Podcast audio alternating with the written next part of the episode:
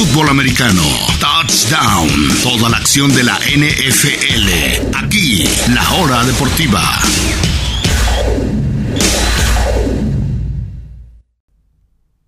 Y continuamos en la hora deportiva, continuamos aquí a través de Radio Chapultepec en este inicio de mes, miércoles primero de febrero. Y bueno, hoy hace 8 años Tom Brady volvía a ganar el Super Bowl después de 10 años y se coronaba en ese punto para muchos ya como el mejor de todos los tiempos. Pues bueno, desde entonces ganó todavía otros 3 Super Bowls más, incluso uno en otros colores. Hace un año exactamente había anunciado su retiro, un poco forzado, ya que había salido la noticia, aunque él no lo había eh, hecho, ya tuvo que dar su retiro. A las tres semanas tuvo que, bueno, no tuvo, decidió regresar, le costó su matrimonio, no tuvo una buena temporada, pese a que rompió el récord de pases completos, terminó con récord negativo y eh, ganando su división, sí, pero siendo aplastado por los Vaqueros de Dallas. Y cuando perdió con los Vaqueros después de 23 años en la NFL, pero el día que perdió con los Vaqueros dijo, suficiente, no más, aquí llegué, nunca había perdido con los Vaqueros y el día que lo hizo literalmente se retiró. Así que vamos con las conclusiones tras lo que ha pasado en la NFL, diría de los campeonatos de conferencia, pero ha, ha habido muchas noticias más y la más importante es que hoy por la mañana, muy tempranito Brady, ahora sí, para siempre, se retira de la NFL. Ya es por segunda ocasión, pero es la definitiva. A sus 45 años, tras 23 temporadas, el mejor de todos los tiempos se va. Y no es una exageración decirlo. Y creo que literalmente eh, todo el mundo de la NFL, todo el mundo que ha visto algún partido, y aunque seas hater, no importa. No hay manera de discutir mucho de qué es el mejor que hayamos visto. Tal vez no es el mejor brazo, el más atlético, el más preciso, pero es el mejor. ¿Cómo explicarlo? Pues bueno, a través de la consistencia, el dominio, la excelencia, todos y cada uno de los años que estuvo en la liga. Más allá de los logros que tiene Brady, más allá de los logros que podemos y vamos a listar, por ejemplo, siete veces campeón del Super Bowl, algo inalcanzable, diez veces jugador de Super Bowl, algo inalcanzable, al más cercano quarterback tenía cinco, eh, la mitad, eh, cinco veces MVP del Super Bowl, algo también inalcanzable. Eh, tres veces MVP, algo sí, lo han superado algunos, pero aún así eh, es dominio no solamente de Super Bowl, sino también de la temporada regular. Más de 100.000 yardas aéreas, récord histórico. Casi 750 pases de touchdown, récord histórico, de los cuales 88 son en playoffs, récord histórico. 19 títulos divisionales, nadie lo va a superar. 15 Pro Bowls, 3 All Pros, 44 remontadas en el último cuarto o en tiempo extra, 490 pases completos en una temporada, todos ellos récords, récords, récords. Bueno, salvo el de All Pro y el de MVP de temporada regular, todos los demás son récords que además son inalcanzables, inalcanzables. Y Brady se retira después de 23 años. Eh, en un momento extraño porque todo el mundo lo ponía en Las Vegas o en San Francisco o en Miami y aquí es cuando decide simplemente colgar los botines y creo que es lo correcto. Tenía mucho que pasar para que regresara a un Super Bowl y creo que pudo haberlo hecho hace un par de años. Creo que hace un año incluso se iba con la vara en alto eh, con ese regreso que casi logra ante los eventuales campeones Rams. Este año fue creo más triste, pero bueno, al fin y al cabo tenía que ponerle final en algún punto y lo hace en esta su tercera campaña en Tampa Bay, su campaña número 23 en la NFL y a la edad de 45 años. ¿Qué es lo que hace a Brady el mejor de la historia? Es una historia realmente de película, porque él llega, eh, eh, la frase en inglés que no se puede traducir literal es un underdog, es alguien que nadie creía en él, que eh, entra a Michigan como la cuarta opción, entra al NFL como la selección 199 del draft o sea, no solo todos los equipos lo pasaron, lo pasaron como 5 o 6 veces cada uno. Eh, llegó como el tercer mariscal de los Pats, un año después apenas se hace con la titularidad y no la suelta nunca, nunca. Y en su primer año como titular gana el Super Bowl. Vaya, la carrera de Brady es tan impresionante que podríamos dividirla en tres partes y cada una sería de Salón de la Fama. Podríamos dividir su parte Troy Aikman, digamos, un, manejador de partidos sin ser espectacular, pero ganador. Que en sus primeros cuatro años como titular, ganó el Super Bowl tres veces, algo que la gran mayoría de mariscales en la historia no logran en toda su carrera.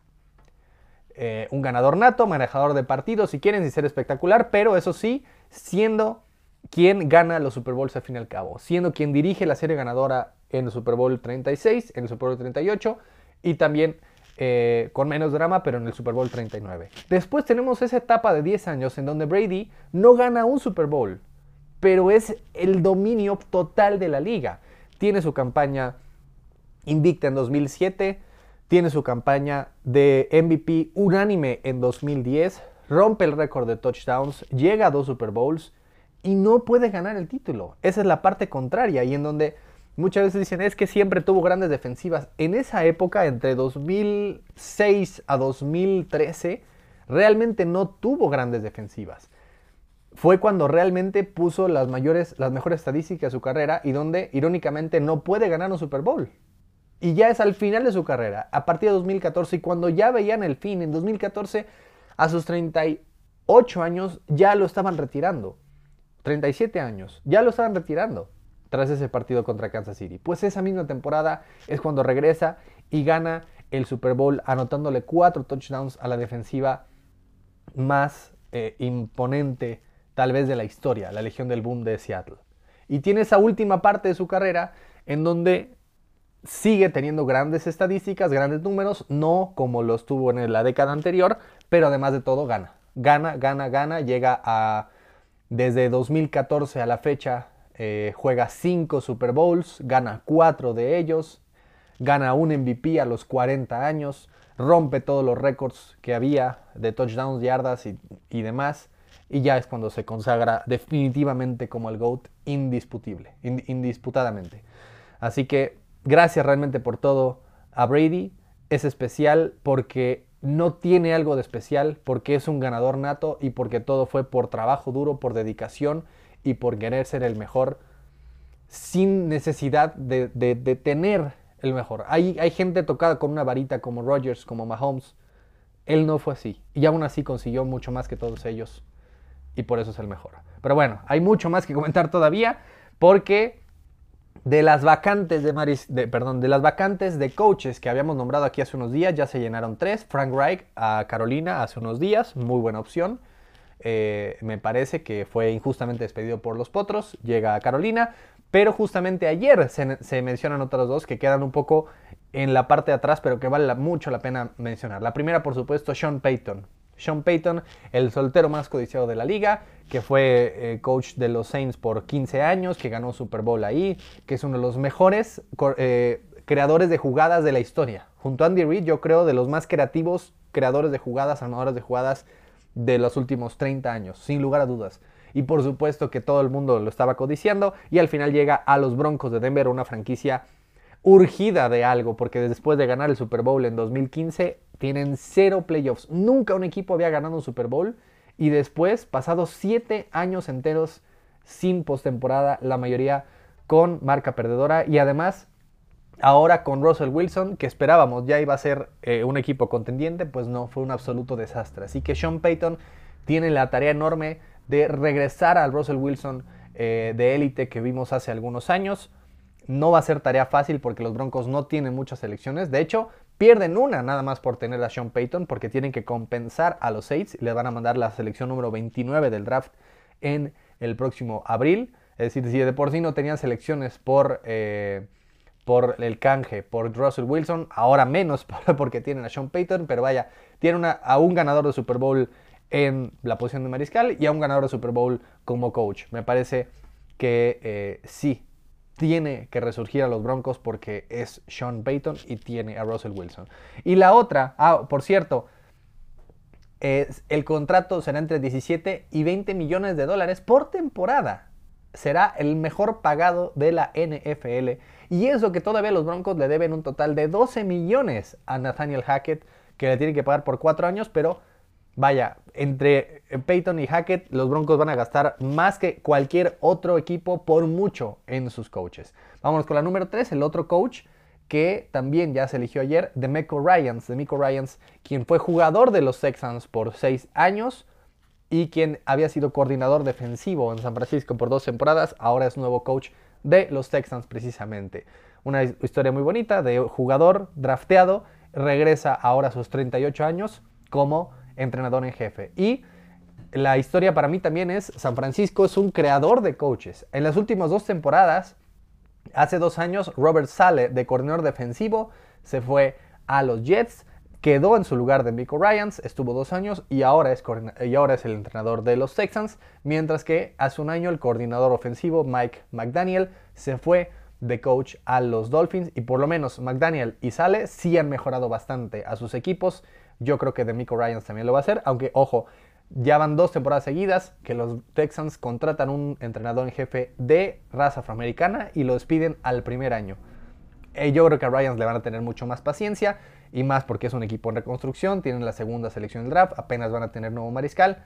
Yo creo que es un proceso a largo plazo, pero me parece una gran decisión, aunque tal vez la tendencia en la NFL actualmente no es de jugadores, perdón, de entrenadores defensivos. Casi todos los entrenadores exitosos hoy por hoy son ofensivos y si no me creen, los últimos cuatro eh, vivos en este campeonato de conferencia, todos, todos ofensivos. Reed, Shanahan, eh, Zach Taylor y Siriani, todos de, eh, del lado ofensivo. Creo que esa es la tendencia.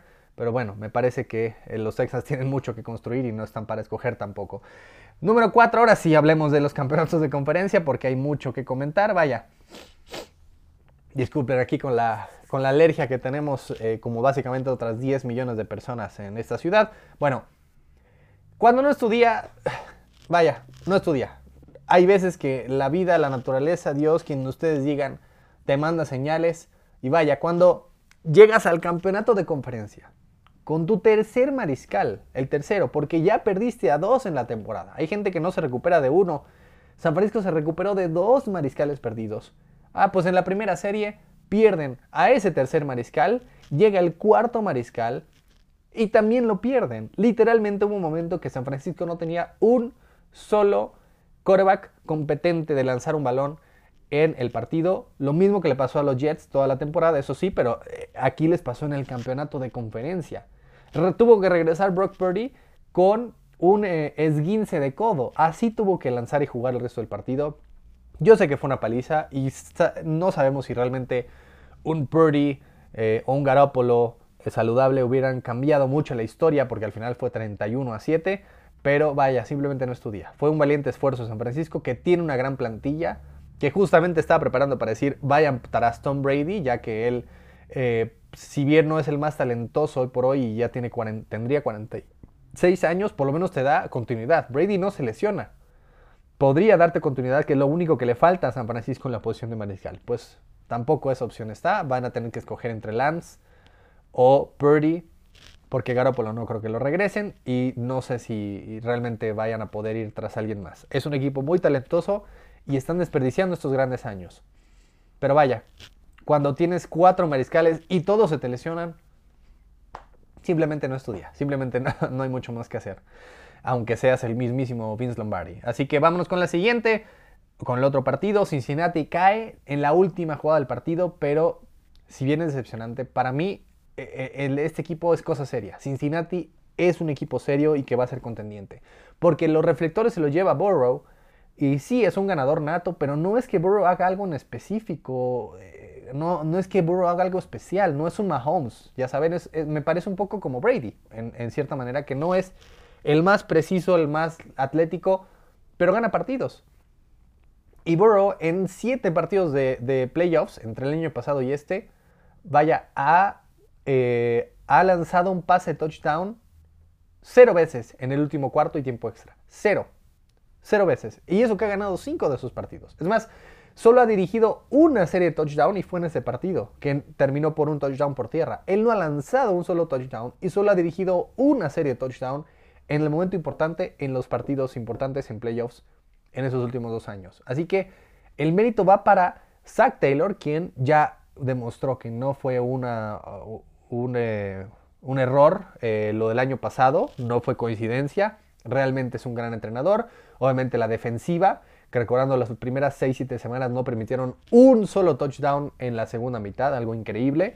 Por supuesto el grupo de corredores y de receptores es increíble. Entre Hertz y Chase y Higgins y Boyd y Mixon es una excelente variedad de armas.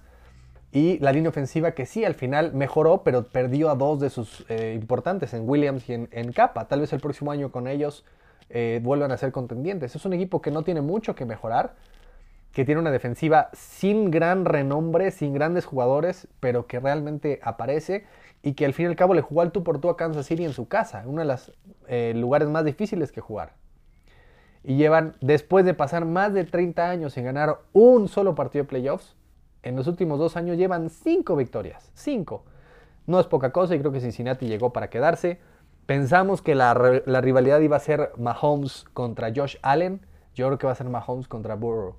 Y sí, tiene que ganar su Super Bowl para entrar en esa dinastía como Manning Brady fue hace algunos años. Pero yo sí creo que Burrow y compañía estarán aquí constantemente en los próximos años. Y bueno, por último, el Super Bowl ya, habla, ya habrá mucho más tiempo para hablar de ello, pero es Kansas City ante Filadelfia. Al fin y al cabo fueron los dos mejores equipos del año. Yo sí creo eso. El equipo con el mejor récord de la nacional contra el mejor récord de la americana. Eh, los dos mariscales que justamente son los favoritos al MVP. Mahomes creo que lo ganará y Hurts será el segundo lugar. Eh, talento en todos lados de la plantilla. Creo que incluso más talentoso el equipo de Filadelfia. Y eh, el lado, hay muchas historias que seguir. El lado de, de Mahomes y Hurts que son la primera dupla de mariscales afroamericanos que se enfrentan en un Super Bowl. Aunque Mahomes, digamos, un poco mixto, pero pues es la primera vez en la historia que pasa. Para aquellos que siempre decían, no, es que no van a tener éxito porque no. Pues bueno, aquí están, no solo uno, dos se van a enfrentar en el Super Bowl. Hurst, quien tiene eh, la redención al alcance, ya que él hace cuatro años fue banqueado en el campeonato nacional, o cinco años, fue banqueado en el campeonato nacional por Tua Tagovailoa de todos los mariscales tuvo que cambiarse a Oklahoma, llegar al NFL, eh, cayó a la segunda ronda y aquí está, llevando a su equipo un Super Bowl. Y mientras Mahomes, pues él está peleando por la grande, peleando por ser el mejor de la historia. Y sí, tendrá más chances, pero tiene que ganar esta. Todavía no ha tenido una gran, gran actuación en un Super Bowl. Tuvo una buena actuación en el, en el Super Bowl hace tres años. Ganó MVP, pero realmente fue el último cuarto el espectacular. Hasta ese punto no había jugado nada bien. Y hace dos ante Tampa, pues no es que jugó mal, es que no, no le permitieron jugar. Corrió por su vida y solo pudo anotar nueve puntos. Así que creo que tiene esa espinita de realmente jugar un gran Super Bowl. Eh, creo que el tobillo ya quedó en el pasado. Obviamente también está el tema de los hermanos Kelsey, los primeros hermanos que se enfrentan jugando, porque recordemos que se enfrentaron Jim Harbaugh y John Harbaugh como entrenadores hace justamente 10 años con San Francisco Baltimore. Ahora se enfrentan Travis Kelsey, el ala cerrada de los jefes, y Jason Kelsey, el liniero ofensivo de las Águilas. Ambos ya fueron campeones, ambos creo que serán Salón de la Fama y son de lo mejor, sino que el mejor de la liga, cada uno en su posición, y se enfrentan por primera vez hermanos en un Super Bowl. Y también por último el caso Andy Reid, que eh, estuvo en Filadelfia 13 años, perdió y perdió y perdió campeonatos de conferencia, perdió un Super Bowl, se le negó, lo corrieron en 2013, llega ese mismo año a Kansas City, y desde entonces, este, en estos ya 10 años con Kansas City, ya pudo por fin ganar su anillo, aunque también perdió otro.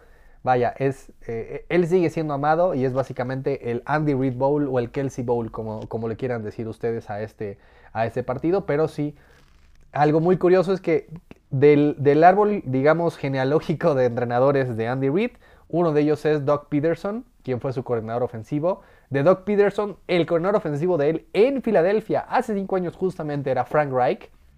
Frank Reich después se va a los Potros a ser entrenador y su coordinador ofensivo era Nick Siriani, quien ahora es coach de Filadelfia. Así que no estuvo Siriani directamente debajo de la tutela de Andy Reid, pero sí es parte de su árbol genealógico, es como su bisnieto, digámoslo así, eh, eh, genealógicamente. Eh, y, es la curiosidad que de un pupilo de Reed, él no pudo ganar un Super Bowl, pero un pupilo suyo sí lo gana en Filadelfia.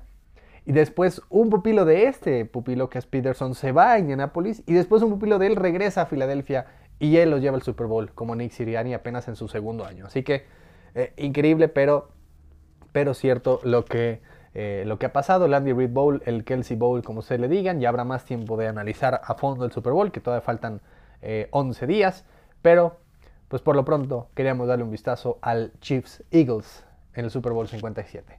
Y eso es todo por hoy. Ah, vámonos, ya, ahora sí, vamos a descansar. Gracias a todas y todos. Si todo sale bien, estamos de regreso el viernes, por supuesto, en otra edición más de la hora deportiva a través de Radio Chapultepec. Yo soy Juan Pablo Sabines, muchas gracias. Gracias de verdad por escucharnos. Que tengan un muy bonito resto de su miércoles. Gracias. Esto fue La Hora Deportiva.